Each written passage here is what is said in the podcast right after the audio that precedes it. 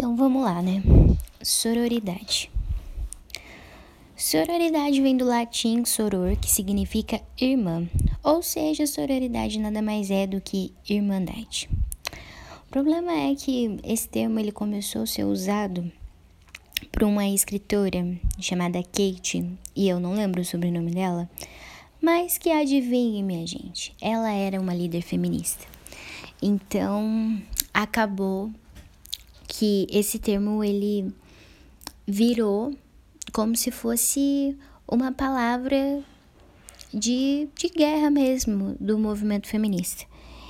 Só que sororidade não é apenas do movimento feminista, é uma palavra. Essa palavra não nasceu dentro do movimento feminista. E sororidade quer dizer o que? Irmandade. Nós somos irmãos umas das outras, certo? E mas para que que serve uma irmã? Para que que a, a, a gente tem um irmão? É, no início da criação, quando Deus fala que não é bom que o homem viva só, ele coloca lá uma uma mulher semelhante a ele e tal, mas vamos focar aqui nessa frase que diz: não é bom que o homem viva só. E eu quero já começar dizendo para você que não é bom que você esteja sozinha. Não é bom que você ande sozinha. Não é bom que você queira lutar pelas coisas sozinha. Quando a gente tenta lutar sozinha, ou quando a gente tenta fazer algo sozinha, a gente pode até conseguir, às vezes até consegue, só que com um esforço muito maior do que se seria com duas pessoas, três pessoas ao nosso, ao nosso redor lutando pela mesma causa. O problema é que a gente é tão ensinada a ser uma menina super poderosa que a gente nunca quer contar umas com as outras. Ou a gente acaba fechando né, a nossa panelinha ali no nosso trio das meninas super poderosas e as outras não prestam, as outras não têm força, as outras são as outras.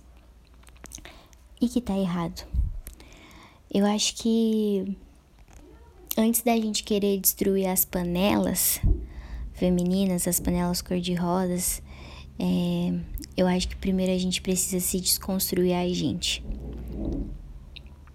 Eu acho que a gente precisa primeiro voltar lá no sentido do soror, de ser irmã, de voltar à nossa essência. E como fala, se você é irmã, você tem outra pessoa, né? Não tem o termo irmão é isso, significa que você tem outra pessoa, você tem uma irmã.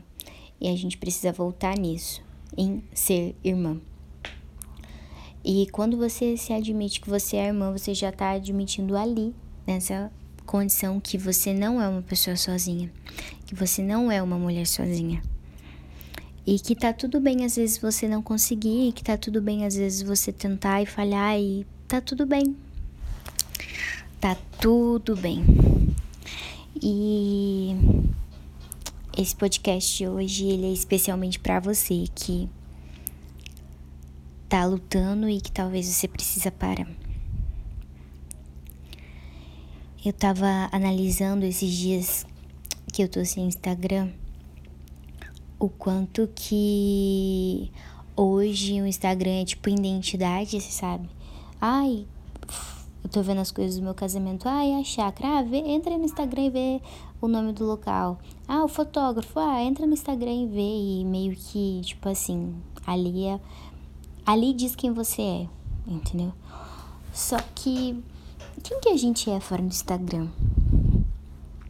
Quem que que nós somos? Qual é a nossa identidade? Qual é a nossa busca? Problema tá na gente quando a gente acha que a gente pode fazer tudo sozinho, que a gente tem que dar conta de tudo. E eu já quero começar dizendo para você que eu descobri que não dá para dar conta de tudo, não dá para fazer tudo. Se elas não te contaram, tô aqui para te contar que tá tudo bem você parar. Tá tudo bem você se cuidar. E que tá tudo bem às vezes precisar no freio.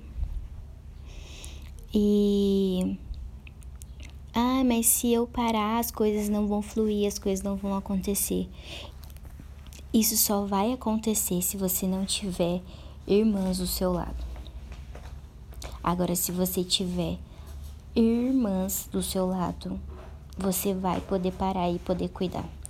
Mas por que, que eu tô falando isso? eu tô saindo de banco. Quer dizer, eu estou me colocando no banco. Como líder, às vezes a gente precisa parar. E eu cheguei num ponto de estafa onde eu tava tentando lutar e que eu tava vendo que o meu corpo já tava começando a, a falar, a gritar, então eu decidi parar e me colocar no banco.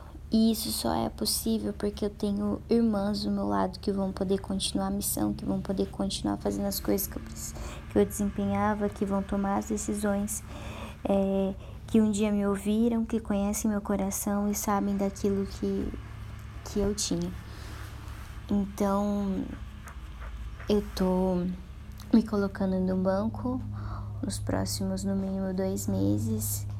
Tô sem Instagram, sem rede social pra poder cuidar de mim, porque eu tava no meio da reunião, meu nariz começou a sangrar do nada, isso nunca tinha acontecido. Um dia antes também a minha gengiva começou a sangrar. Então, assim, eu tô no nível de estafa onde o meu corpo tá começando a falar por mim. Então, tá na hora de eu parar e eu me cuidar. Então, esse podcast é exclusivo para vocês, líderes do Verdadeira, que eu tô de banco, mas a Carol, ela tá de vice-líder, então tem todo o núcleo ainda do Verdadeira. É, mas a Carol, tipo, vai ser o meu contato direto. E também, se precisarem de mim para alguma coisa, pode mandar mensagem, pode me ligar, mas esse tempo eu preciso me retirar. Porque só assim a minha presença ela vai ser mais saudável. como diria Padre Fábio de Mello. Mas é que eu preciso mesmo me cuidar, então eu tô, tô ficando no banco até, até mais ou menos mês que vem. Pro geração, provavelmente eu já tô de volta. É, vou fazer o retiro de cura, procurar um atendimento psicológico é, e vou me cuidar. Então é isso. É, eu acho que antes de eu falar sobre sororidade, eu preciso viver e eu tô vivendo isso nesse momento. Aonde é uma coisa que dói ao mesmo tempo, mas é uma coisa que eu sei que é necessária. E é uma coisa que só pode acontecer porque eu tenho irmãs do meu lado e eu tenho vocês. Então, obrigado e até logo.